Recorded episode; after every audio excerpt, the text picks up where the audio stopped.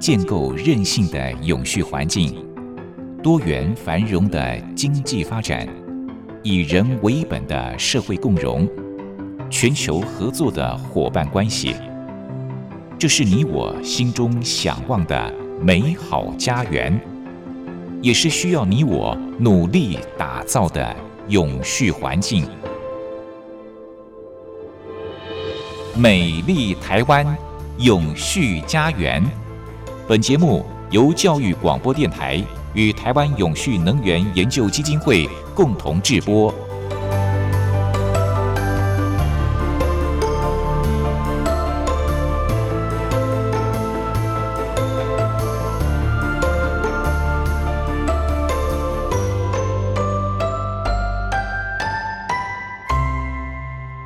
朋友您好，欢迎您再度按时收听《美丽台湾永续家园》，我是朱琳。如果您是我们节目的忠实听众，一定都知道我们的节目从二零二一年开播到现在已经两年多了。那过去一直都是由基金会的董事长简佑新大使担任主讲人。相信这段时间以来，您跟我一样都是收获满满，对十七项联合国永续发展目标也有了更多的认识了解。为了和更多的永续伙伴携手前行，我们的节目形态将从今天开始做一些调整。今后我们会针对不同的永续发展目标，邀请不同领域的朋友上节目来分享他们的想法跟做法，一起推动永续成为生活日常。当然，喜欢听简优新大使分享的朋友也不要失望，因为简优新大使还是会针对特别的议题上节目哦。诚挚的邀请听众朋友继续的支持美丽台湾永续家园。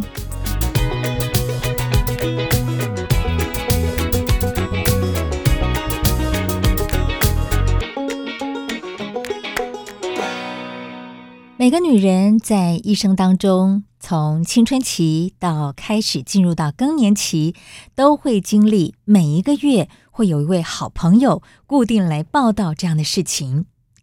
您猜到我说的这个好朋友是谁了吗？对，就是月经。我想大部分的女性朋友都不太喜欢她每个月来报到哦，总觉得嗯，她很麻烦，甚至呢会带来身体非常大的不舒服。可是我们从另外一个角度来看，有她的报道呢，代表您还年轻。今天在节目当中，我们邀请到一位非常特别的朋友哦。他是中华民国十大杰出青年最年轻的获奖人，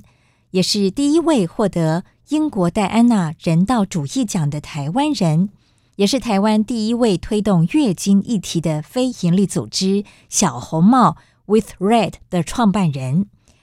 拥有这么多头衔的他是谁呢？他也就是林威。近年来，他努力推动月经平权运动。为什么要推动月经平权呢？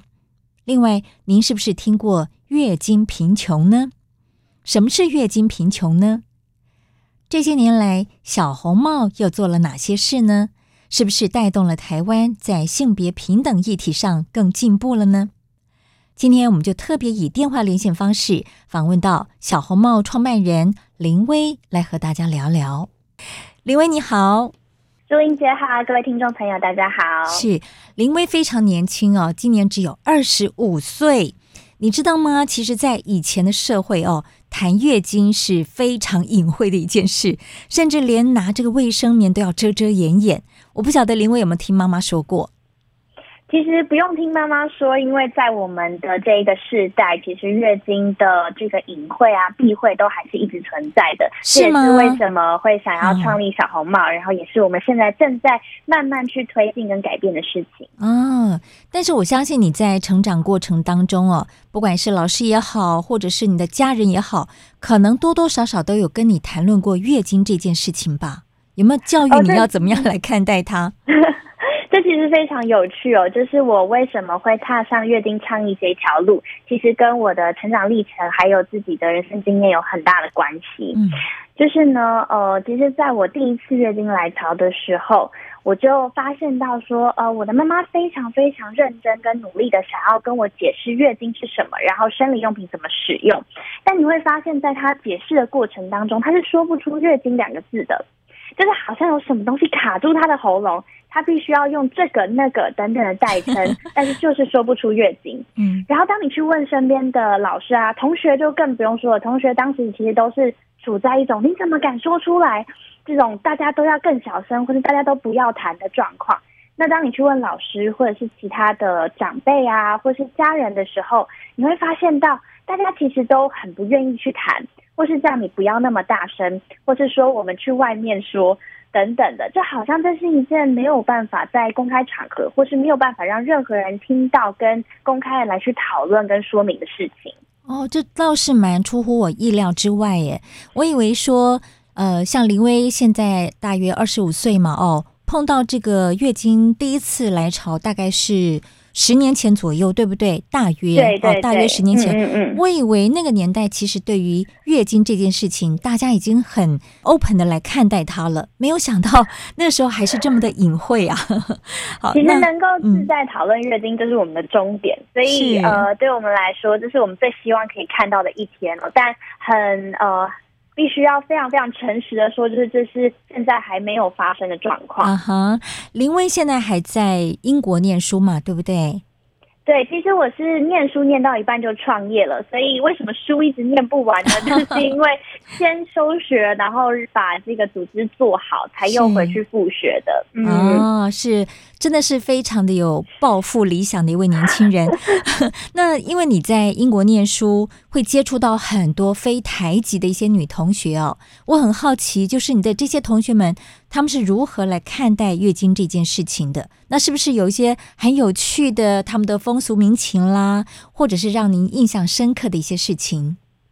嗯，我觉得可以从几个面向来谈哦。就是呃，其实我在做月经倡议这件事情，一开始都是一个人，我就是从初经来潮的时候一个人做，然后做到后来，我其实是在苏格兰受到了他们当地的月经平权的运动很大的感动跟启发，然后决定说，知道这件事情真的要完成，不会是我一个人做可以达成，它需要一群人，甚至是整个社会来推动。所以才会在苏格兰的宿舍里面就创立了小红帽。那呃，当时其实这也去显示到一件事情，是说，例如苏格兰它其实也有很长期月经贫穷的问题，以及月经污名的状况。呃，我们想象中应该会觉得英国啊，或者苏格兰啊，应该是一个它可能在于讨论身体的议题或是性别的议题走的比较前面的一个地方哦。嗯，可是实际上。我们看到现场，苏格兰其实在呃，甚至到现在，他们其实都还未定论的一件事情是，很多时候他们月经的教育，第一个是没有推行的全面，所以很多人还是没有接收到月经的教育的，就跟台湾很像。第二个是，当终于有月经的教育出现的时候呢，其实只有生理女性可以去参与，也就是说，所有的生女生可能有接收到，但男生呢，他可能就会被放在班上，或者是他就是完全没有办法接触到这一块的资讯。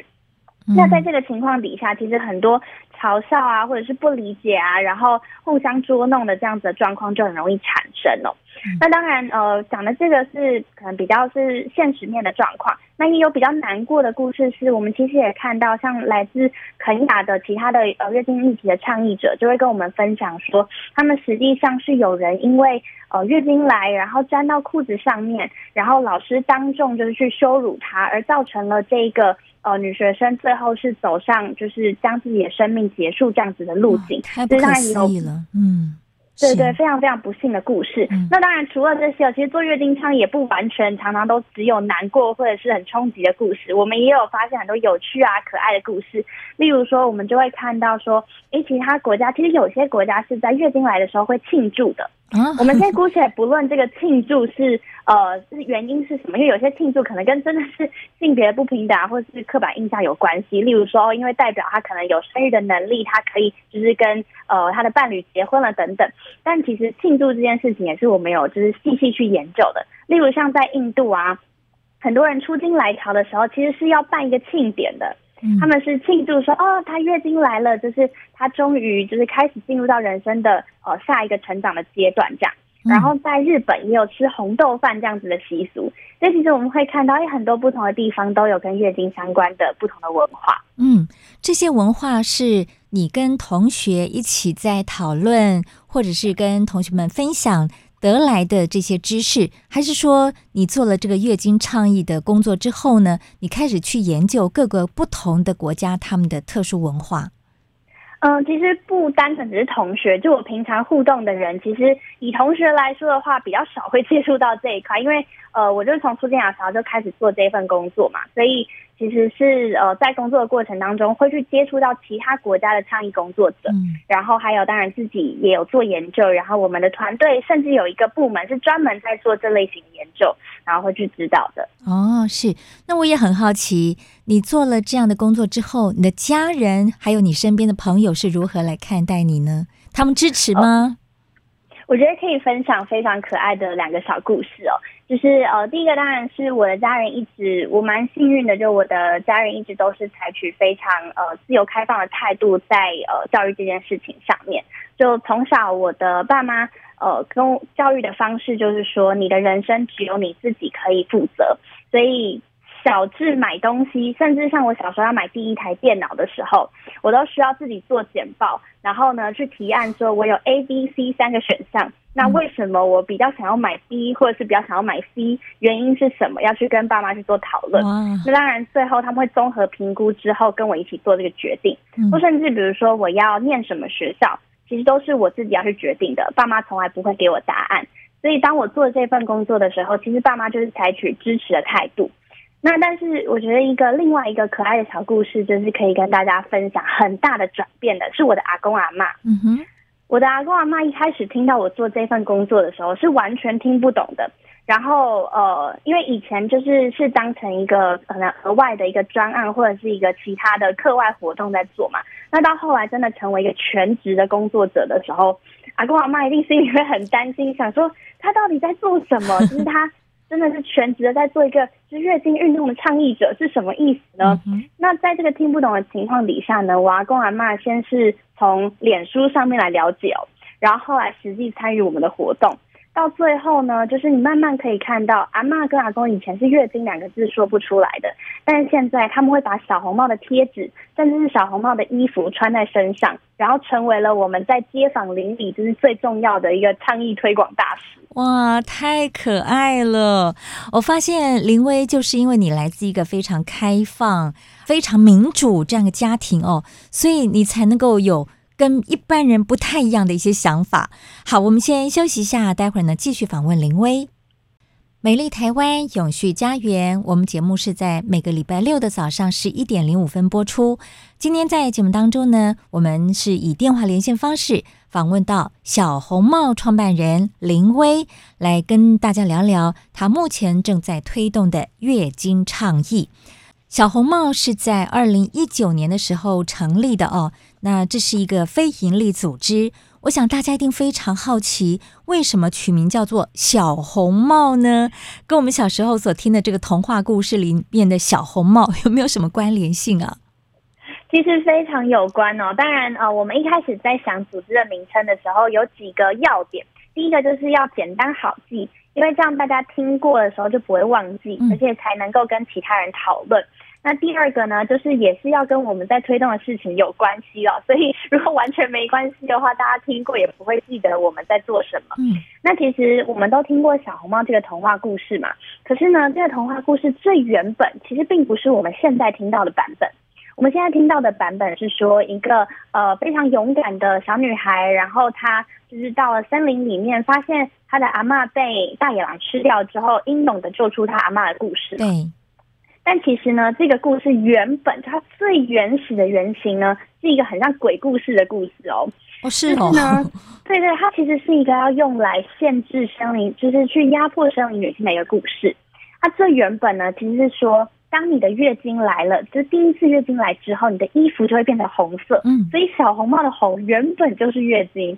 然后呢，当你的就是衣服变成红色，代表月经来了之后，你就应该要待在家里，不要随便出门，不然就会遇到大野狼。那大野狼其实代表的是呃所谓性别暴力，或者是就是其他外在的一些危险。所以它其实过往呢，真的是用来去限制说，那女性在月经来之后呢，就待在家里，不要出门的这样子一个社会限制。非常有趣的地方是，大家如果看我们所有在活动现场真的有穿到红色的帽 T 的时候呢，我们的帽子一定不会戴上，因为呢，我们把帽子拿下来，象征的其实是一种翻转这样子的限制哦。所以我们的帽子有做，但是不会戴上，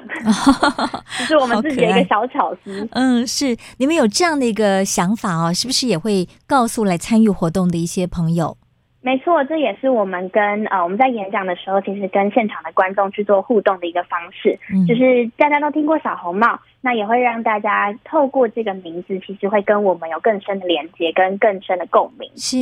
你们这样的一个非营利组织哦，我相信不会只有您一个人嘛哦。那你们的团队有多少人？那大家分别做些什么样的工作？可不可以借由这样的机会来跟大家介绍一下你们的团队？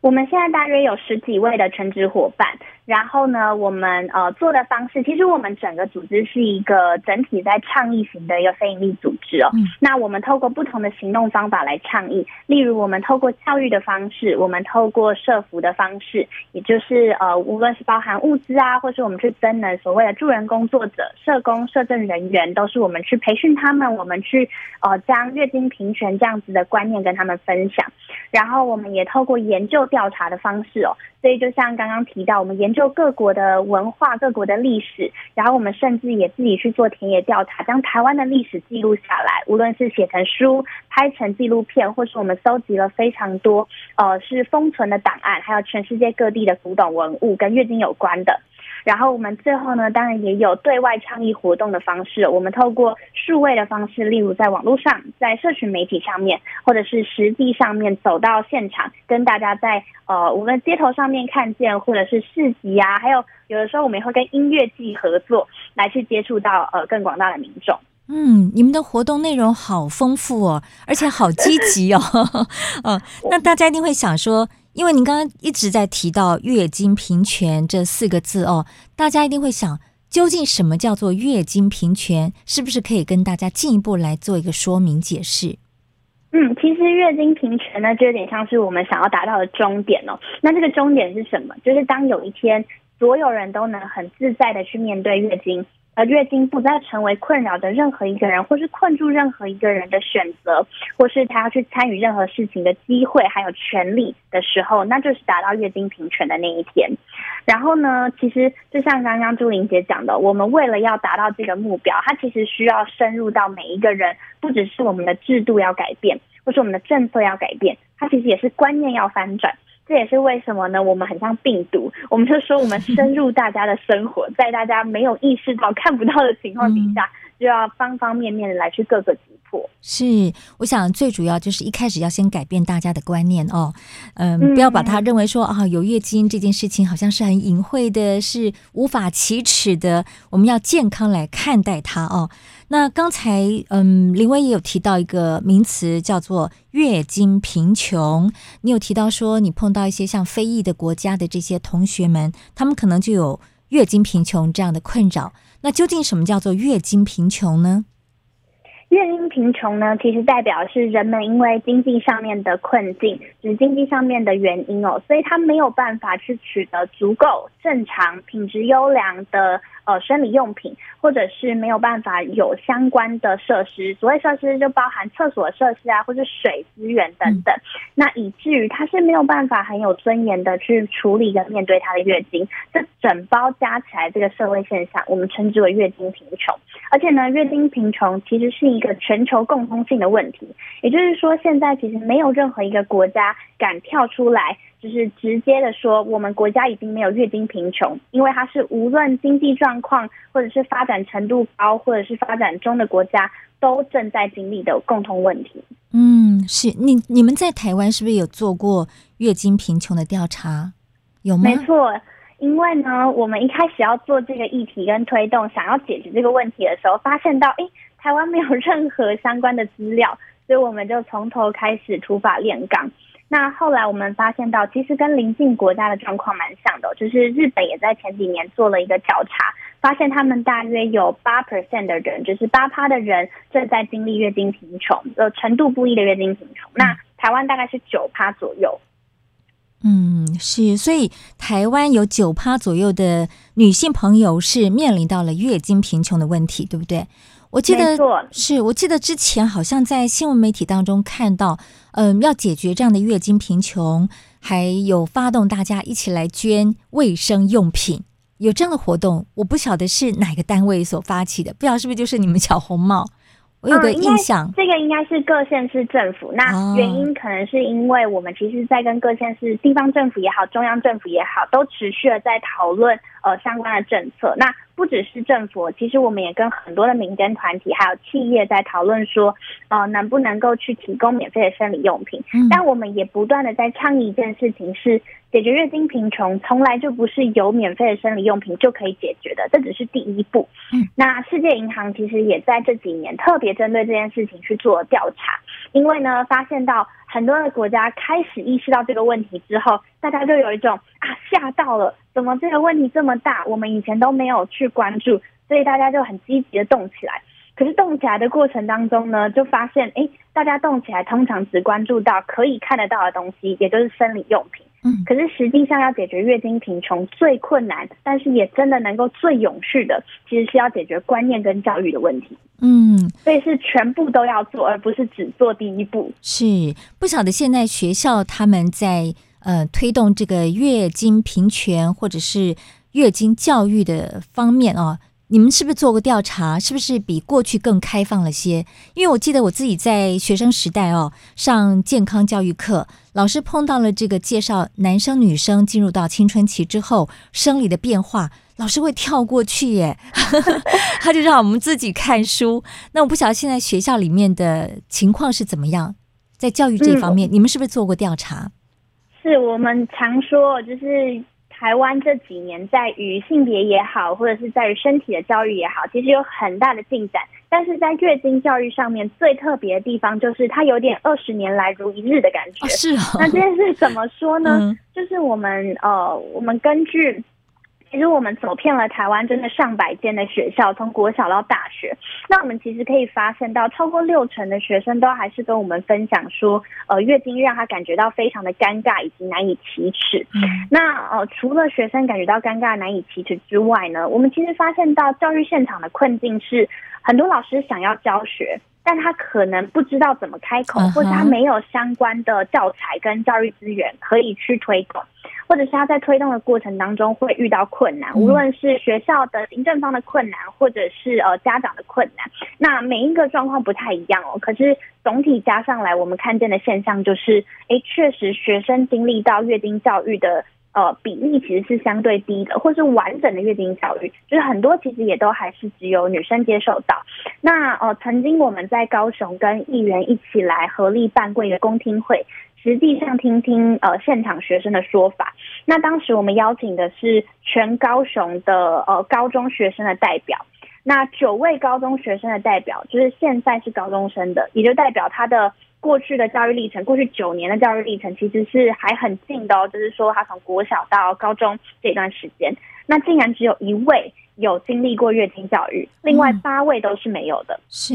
哦，所以还是有很大的一段距离，是值得大家共同努力的。好，好，我们先聊到这里，休息一下，待会儿呢，我们再继续访问玲葳。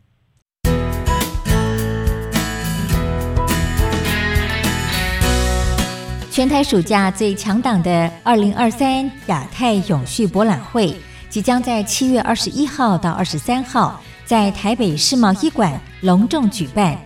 这项活动结合了政府、城市、企业、学校等单位，约一百五十家国内外展商，超过四百个摊位，以及高峰会、论坛、颁奖、倡议等多元活动进行。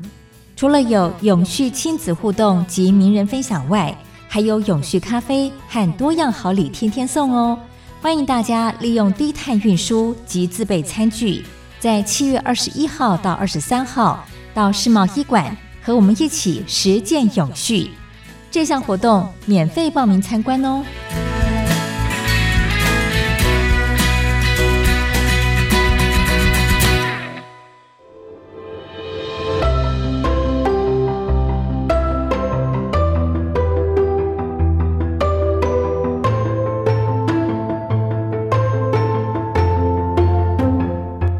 环境永续、企业永续、能源永续，您现在收听的节目是教育广播电台与台湾永续能源研究基金会共同制播的《美丽台湾永续家园》。美丽台湾永续家园，我们节目在每个礼拜六的早上十一点零五分播出。今天在节目当中呢，我们一起关心的是联合国永续发展目标的第五项性别平等。我们以电话连线方式访问到小红帽协会的创办人林威，和大家聊聊他正在做的月经倡议。我在一份资料当中看到说，苏格兰议会在二零二零年十一月。以全票通过的压倒性票数，通过了全球首创的生理期用品免费供应苏格兰法。那么，苏格兰的各级教育机构跟公家机关建筑物都必须要供应免费而且足够的生理期用品。那么，我们台湾在二零二二年底呢，由立委江永昌他也提出了生理用品免税。可是，这个财政部基于税制特性跟税制优惠这样的公平性，最后呢是没有支持的。那么，台北市政府教育局在二零二一年六月，在校园当中也发放了生理用品。那台大法律系的教授柯格中他就认为，如果由政府拨款来发放定额消费券，卫生所发放生理用品，或者是比照敬老的爱心悠游卡。以积点方式来兑换生理用品，可以作为对抗月经贫穷的可行方案。好，刚才我念了一大堆，这是在媒体当中看到的这个报道哦。诶，那我很好奇，就是小红帽协会，你们是不是评估过，呃，哪一种方案是最适合台湾民情的呢？我觉得我们非常幸运，就是刚刚朱莹姐提到的这些政策，其实我们都是参与在背后推动的一员哦。哇！所以呃，其实刚刚提到的这些，至少在台湾的方案呃，都是我们有参与在整个政策的讨论，或者是整个推动的前期，甚至是推动的中间，我们都是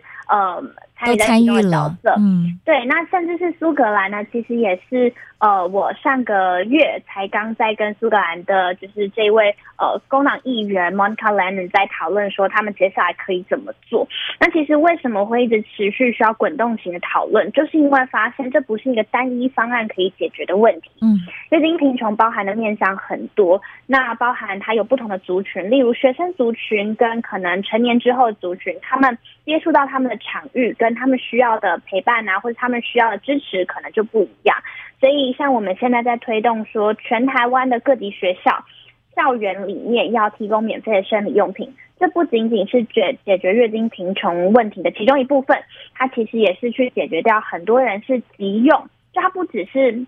因为贫穷而需要，很多人其实是急着需要，就他可能真的忘记带了，或者他就是第一次月经来了。那在这个时候呢，能不能够在校园当中可以接住他，是一个很重要的事情。那第二个是，呃，能不能够有相关的社工跟老师，也是具备月经贫穷的观念，知道说，当今天你在陪伴的孩子遇到了这样的状况的时候，你可以怎么去协助他，跟怎么去发现。这也是第二个为什么我们需要做技能上面的调整，跟技能上面的呃增进跟培训的原因。那再来，当然还有我刚刚提到很多次的教育的问题哦，因为当大家都知道说，哎，有这件事情可能会发生，学生或是孩子他就不会觉得月经是我要自己解决的问题，我不能跟任何人说。为什么会这样说？其实也是因为呃，我们在跟很多的个案啊在讨论的时候，我们发现到一个困境是，月经贫穷不是今天才出现的问题，它是一直以来都有的问题。可是为什么都没有被发现呢？是因为呃，孩子觉得我不能说，我不能讨论，然后社工跟老师可能也不知道该怎么问，于是你不说，我不问，哎，这个问题就一直在台面底下，没有人掀开那一层布。嗯，那所以在这个情况底下，就是我们说为什么他需要方方面面来解决，然后包含呃用什么方式去发放，其实这会很因地制宜。就比如说这个城市里面，呃，大家都已经很习惯使用悠游卡好了。那悠游卡它可能就是一个适合发放的方式，或是大家都很习惯使用某一个呃电呃应用软体，或者是比如说像是一个台北的台北通的 App，如果大家都很习惯使用它，或是大家都很习惯使用某一种卡，那它或许是一种好的发放方式。嗯、但如果这个城市里面的人他其实不习惯使用这样的方式，那就很容易造成资源提供，可是没有真的透过正确的管道提供给需要的人。对，嗯哼，所以你们要经常去了解一般的社会大众究竟需要的是什么，对不对？啊、哦，要去进一步了解。对，这就是我们作为公民团体的，就是每天的日常。那其实你们要推广这样的教育，我相信，嗯，也是会碰到一些困难挫折。可不可以跟大家分享一下，你们碰到一些什么样的阻力吗？哦，可以跟大家分享我们的教育是怎么做的。嗯、我们的教育呢，其实我们常说是一条龙式的在做倡议哦。我们是从教材的开发，所以我们自己开发出了教材，自己产制出了教材，到。教会老师怎么使用，所以我们增能老师，我们去陪伴老师学会怎么使用这套教材，然后跟着老师一起，还有呃学校的行政层，所以主任、校长也通通参与其中，我们来去推动整个校园导入。这一整套的教学方式，嗯，然后我们也会去做现场的示范课程，跟后续的教学的成果的评估，然后来去确保说这间学校是持续真的有在做，并且是有做到完整、做到好的。那同时呢，我们也推动教育政策，所以呢，在呃，当老师们或者是校长们在推动的时候，他可能会害怕说，或是担心说，哎，那只有我们学校推动，有没有其他可以支持的方案，或是除了我们学校，有没有其他？就是这个整个县市，或甚至是整个国家的其他学校一起来推动，所以我们就真的是从教材到教育政策整条龙这样推。那整条龙这样推，不可能一开始就推得动嘛。嗯。所以其实我们最一开始都非常非常辛苦，我们真的是土法炼钢，一间一间学校，一个一个老师去跟他们讨论。那当然会遇到很多的阻力，是老师可能觉得啊，我事情已经够多了，就是我真的没有空再做这件事情了。那也会遇到，比如说，我们其实也遇到过一线的老师非常非常想推，但是学校行政层可能不支持，或是倒过来，行政层非常想要推，但老师可能没有办法配合，可能有很多的担心。那我们也遇过说家长的反弹等等，其实都有。那这时候呢，我们怎么去协调所有在这个推行的行动的过程当中会涉及到的人？全部进来，找到大家彼此的共同点，然后彼此可以一起去推动的这个方向，就是呃，我们持续在面对的一个很大的困难，但是呃，也是我们后来慢慢理出，发现真的是公民团体的超能力了，是就是找到大家的共通性。哇，我真的好佩服林威哦，佩服你们这一群年轻朋友。虽然你们很年轻，但是很有理想，很有勇气，真的是让人佩服哦。那小红帽协会目前除了努力在消弭这个月经贫穷以外，是不是还有其他的倡议活动呢？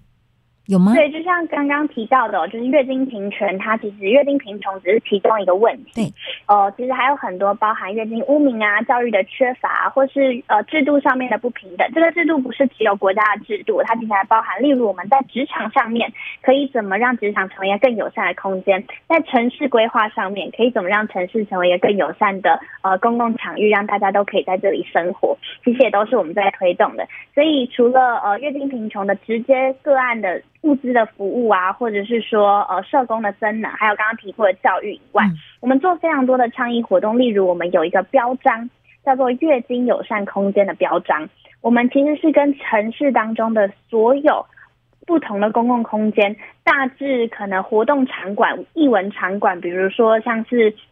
呃演唱会的场地，或是棒球场。小至可能你路边街角邻居就会经过的咖啡厅，还有呃书店，这些都是我们合作的场域。我们让这所有的场域呢，陪伴他们一起去想说，我们可以怎么让这个场域变得很月经友善。例如，他除了提供免费的生理用品，他可能还可以借用厕所给所有需要的人，或是呢，有些人他可能不一定每一个人月经来的时候，呃，都会痛。那其实冰水喝冰的、吃冰的这件事，跟月经来会不会痛是没有直接关系的。是、哦，也就是说，对，不是每一个人都吃冰会痛啦，是，就只有某一些人他的血管收缩真的是比较剧烈的，或是比较敏感的才有可能。但确实有人会需要使用到温热水，所以呢，在这个情况底下，哎，这些空间能不能提供这样子的服务，也是我们会去跟他们讨论的。是啊，等等，还有很多其他的。那呃，我们持续的在核发这样子的标章，并且跟县市政府合作，让县市政府一起来鼓励它的城市当中的公共空间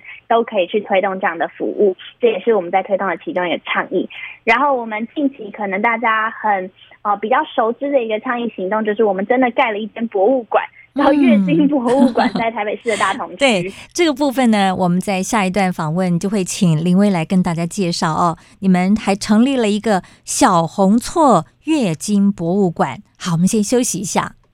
好，在今天节目当中呢，我们以电话连线方式访问到小红帽协会的创办人林薇，跟大家聊他们正在做的月经倡议的一些行动，还有一些内容哦。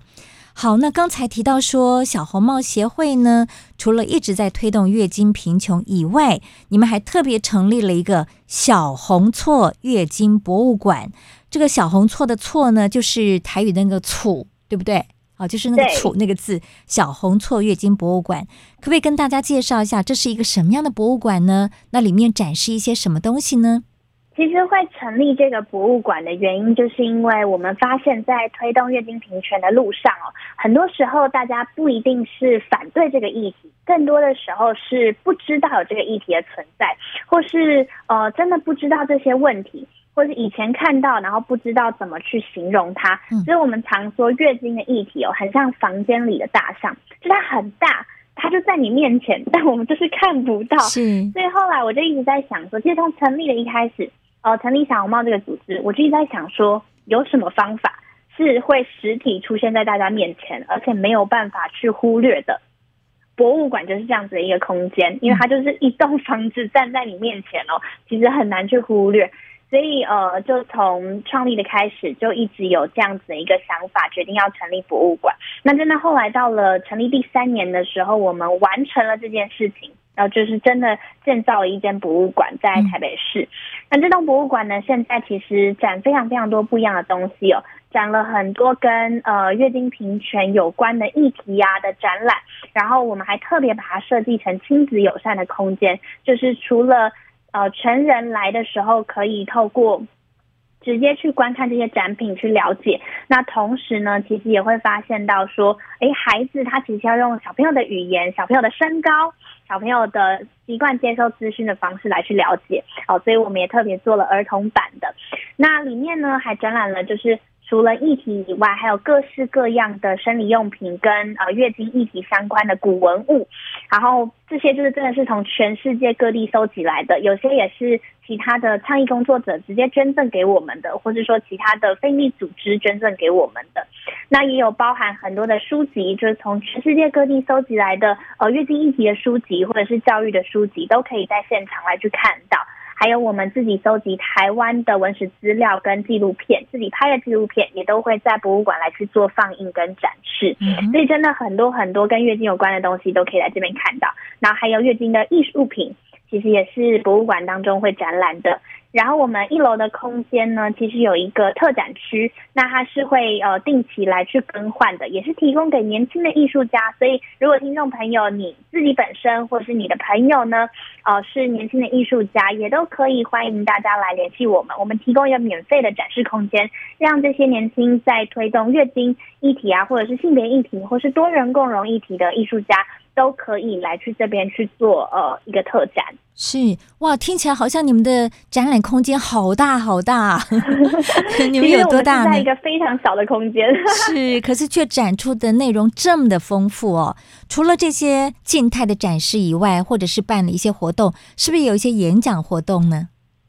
呃，对，我们其实除了全台，我们进到校园里面的呃课程，其实进到校园的就真的是在大家上课的过程当中进去哦，那这就是很实体的活动。以外呢，我们也都推动非常多的演讲。那甚至我们其实，在去年，因为知道哦，就是小红错月经博物馆它的空间有限，那有时候呢，每一个议题其实还有更多的东西想要展示出来，所以我们也在松烟做了一场是全球真的是最大的月经展哦，就是有十。十几个不同的主题展间，然后呃将近一百平的空间来去做这样的大型月经展，这其实也都是呃我们持续会推动的活动。是，你们的位置是在台北市大同区重庆北路三段三百三十五巷四十号，对不对？没错，这就是啊月经博物馆的位置。嗯，好像是在菜市场里面，是不是？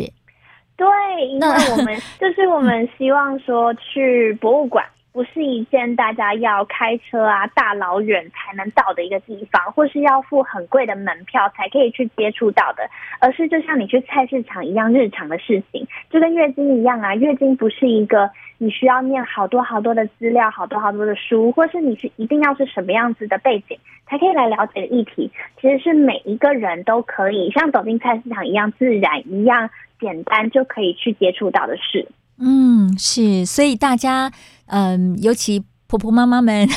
来逛菜市场的时候呢，哎，可以顺便逛进这个小红错月经博物馆，对不对？那当然也欢迎男生也一起来参观。好，跟你的妈妈啦，跟你的女朋友一起来参观。好，那其实我们今天谈的这个主题呢，算是联合国永续发展目标的第五项性别平等。不晓得林薇，你这几年来，呃，是不是也观察到了我们台湾社会在这个性别平等议题上有些改变呢？呃，我觉得台湾其实性别平等这件事情是台湾应该这几年非常非常重大的目标，然后也是我们的特色啦。就呃，其实我们在做小红帽，不只做国内的倡议，我们也做很多国际的倡议哦。那其实都会看到，那我自己其实本身也做了很多是台湾在国际能见度啊，或是国际参与上面的倡议工作。嗯在这边都会看到说，呃，台湾当然在参与国际常常有很多的困境，可是这几年无论是同性婚姻的合法化，或是我们在很多性别的平等的议题上面，例如呃，可不可以有更多不同的性别在于政治上面的参与，公共议题上面。参与的比例的提升，还有教育上面的提升，其实都是国际上面会愿意跟我们交朋友，或是想要更多了解的一个很重要的原因哦。因为是大家都重视的议题，而当他们看见台湾其实做得很好、很努力的时候，这是我们的一大亮点，也会是我们真的能够让国际去呃想要跟我们成为合作伙伴。或者是甚至是学习的目标，或是呃跟我们做朋友一个很重要的原因。那当然，呃，台湾开始做了很多的推动跟行动，这个行动能量被大家看见的时候，也会更呃也会也会更仔细的被检视哦。所以呃，我们当然还有很多需要努力的地方，是需要大家共同来关注的。月经议题是其中一个。那我们也看到很多是怎么持续的把。诶，一个法案推动完成了，或是一个政策开始推行，但后续是真的要落地、要落实，并且持续是有可以检视它、优化它的这样子一个呃程序，这样子一个配套，也会是国际来关注的重点。那当然，近期因为新闻，大家也看到很多很多事件，比如说 MeToo 运动的发生等等哦，呃，性别暴力还有性骚扰等等的防治以及处理的方式，也都会是我们持续应该要来关注跟应该要来推动的。是林威非常年轻啊，但是从他的谈话，我们可以感受到他真的好有理想哦，而且他是在做一件非常伟大的事情哈、啊。那你们的这个在做的时候，都觉得就是一件对的事情，可以做好的事，我们慢慢来。做了，是我相信你们的努力付出就会像涟漪一样的不断的往外扩散哈，会影响到更多的人。那大家可能比较关心就是你们的协会资金来源是怎么样呢？要如何能够让它持续正常的运作下去？其实我们非常的感谢呃，无论是台湾还有全世界的民众，因为我们的整个所有行动的运作呢，百分之八十，将近百分之八十都是来自于大众的小额捐款。那这些不只是台湾呢，我们也有收到，就是全世界各地的不同的民众来支持。但也是因为有大家的支持，我们才可以持续的推动。所以呃，如果听众朋友在刚刚听完了我们的行动啊，或者是听到了解了月经贫穷、月经污名化或者教育的缺乏等等这些议题，你也希望能够来参与这样子的行动的话，捐款真的是非常非常直接可以支持到我们行动的方式。嗯。所以最实际支持小红帽协会的方法呢，就是捐款哈。因为我想，任何的这个行动呢，任何的倡议活动，都是需要有资金在背后来支持的。嗯，没错。然后呃，我们其实特别的去呃维持这样子一个很大比例来自于民众的原因，也是因为要保有我们作为一个非营利组织、一个公民团体的独立性。嗯，因为我们去推动很多的，无论是倡议啊、政策的改变啊，还有企业的倡议哦，其实如果我们呃没有这个独立性的话，很多时候是很难去做这样子的推动的。没错。好，那在节目的最后呢，我们也请林威来送给我们的听众朋友实践永续生活的一句话，好不好？呃，我想实践永续生活呢，就是持续做你相信是对的事情，并且从自身开始行动。我觉得这是最重要的，也是真的是激励着我跟支持着我每一天去推动月经平权运动很重要的关键。OK，谢谢林威送给大家的这一句话。那么也谢谢林威今天接受我们的访问，谈到了小红帽协会目前正在推动的月经平权倡议。谢谢林威，谢谢朱云姐，谢谢所有听众朋友。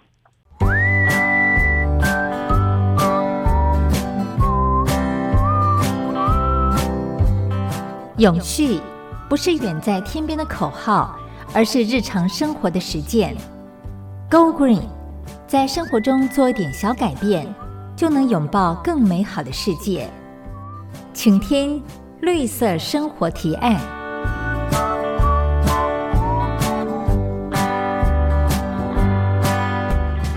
今天是端午节连续假期的第三天，不晓得朋友们这几天有没有到什么地方去走走呢？进入端午节，传统节令上就正式进入到夏天了。想到夏天，很多人第一个印象就是好热啊！尤其现在因为气候暖化哦，不单是台湾，很多国家的夏天温度都是不断的创新高，甚至是威胁到人们的生命安全。可是我们也都知道，不应该一直开冷气，应该要节约能源。那么究竟应该要怎么样做，才能够平安舒服地度过夏天，同时又能够兼顾地球永续呢？今天的绿色生活提案，就让我们一起来聊聊生活当中降温的小法宝，不用花大钱，方法也非常简单哦。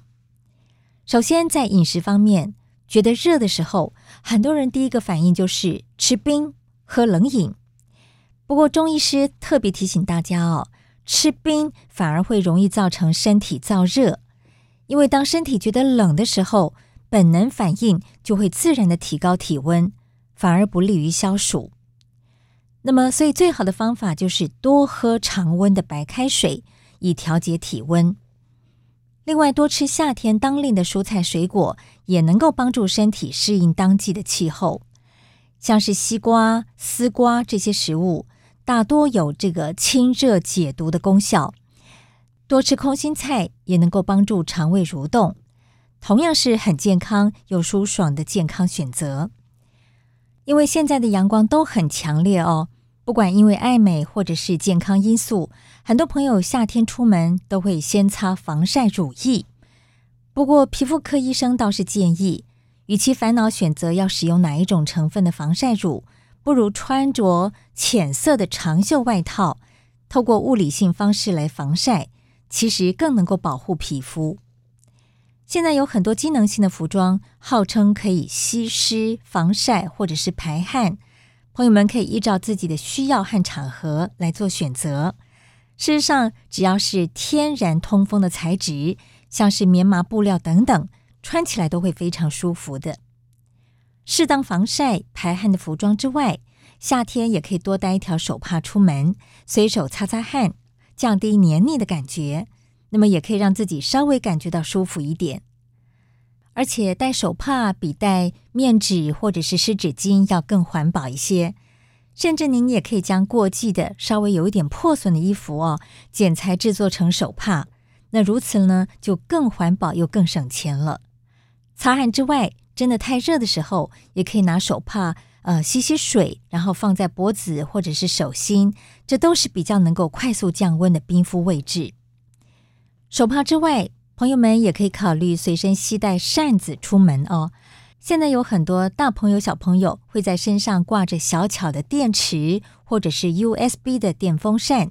虽然非常的方便，可是多少也会消耗一些能源，产生电池或者是塑胶垃圾。如果说拿一把竹制的或者是木质的扇子，随手摇一摇，不但可以扇风，还可以气质加分呢。前面提到，夏天出门可以戴个帽子，保护头皮不被晒伤。可是有些朋友可能会担心，好不容易吹到美美的发型，戴个帽子就被压坏了。这时候呢，也可以选择带一把比较深色、抗 UV 的折叠伞，不但能够降低紫外线的照射，夏天午后雷阵雨几率很高，临时下雨还可以拿出来使用，防止被淋成落汤鸡。面对越来越热的夏天，科学家、企业家们努力减缓气候升温的幅度。可是另外一方面，也需要我们一起来练习调试。这个夏天，就一起来试试这些降温的小法宝吧。